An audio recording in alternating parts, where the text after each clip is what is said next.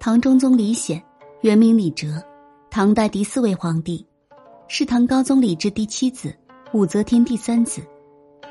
李显前后两次当政，共在位五年半。下面我们一起来详细介绍一下唐中宗李显。唐朝大多数情况下会和盛世连接起来，非常有能力和作为的皇帝也是出了很多，人才辈出。但是唐朝不会是完美的。君主也有昏庸的，不然他也不会衰败，不是？而今天要说的就是唐朝前期一个不务正业的皇帝——唐中宗李显。要说李显也是昏庸，贪图享受，一生被三个女人玩得团团转。但是说到底，这位昏君李显似乎就是贪玩。李显是史上第一个当了两次皇帝的人。之前他爹在位时，他是太子；他爹去世了。他就当了皇帝，然而，当了五十五天老大之后，惹怒了他的老妈，就被废了。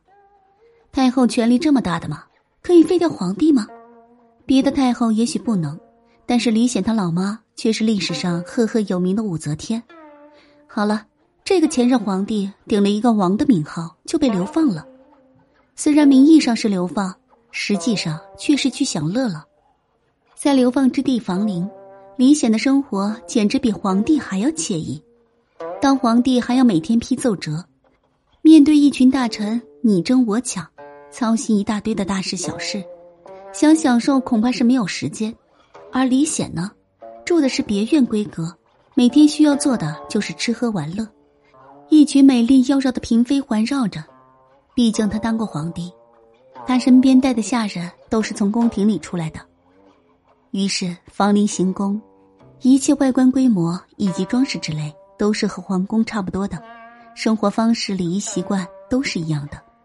可是他没有享受多久，于是后来李显又被母亲武则天叫回去当继承人的时候，留给房陵的，就是一群熟知宫廷生活的人们。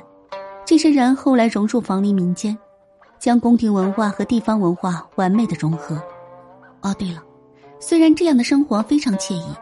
但是李显显然也幻想过自己还能不能做皇帝，毕竟那是天下至尊之位。他心里也是知道希望不大，为了安慰自己，就抛石子玩，说如果石子不掉下来，就是还有机会。原本这不是怎么可能的事情，结果那石子还真就卡在树枝上。这件事情还作为传说在房陵流传下来。后来武则天退位，李显又当了皇帝之后。觉得自己以前颠沛流离的生活过得太苦，以后要好好的犒劳自己，所以从一开始他的志向就是让自己玩的痛快。